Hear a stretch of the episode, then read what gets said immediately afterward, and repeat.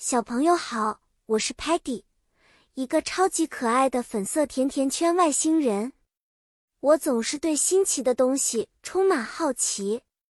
今天我想和你们分享一家非常奇妙的玩具店的故事。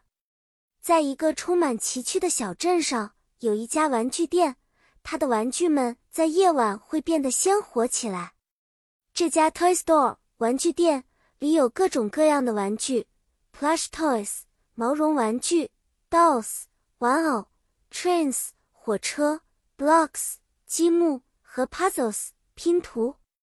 在夜晚，当所有的孩子们都进入了 Sweet Dreams 美缠缠的梦乡，Toy Store 里的玩具们就开启了他们自己的冒险。有一次，Peggy 来到了这家 Toy Store。Sparky 说：“Peggy，it's late。” Remember to say good night。晚了，记得说晚安。Peggy 回答：Good night, toy store。晚安，玩具店。但是在 Peggy 转身离开前，他听到了一个小声音 whisper，悄悄话：Play with us，和我们玩吧。好奇的 Peggy 打开了门，发现所有的玩具们都在 jumping，跳来跳去。Dancing 跳舞和 laughing 笑，他们请 Paddy 成为他们的 party 派对 guest 客人。在那一夜，Paddy 和 Dolls 跳舞，和 Trains 比赛谁跑得快，还与 Blocks 和 Puzzles 在一起创造了一个巨大的 castle 城堡。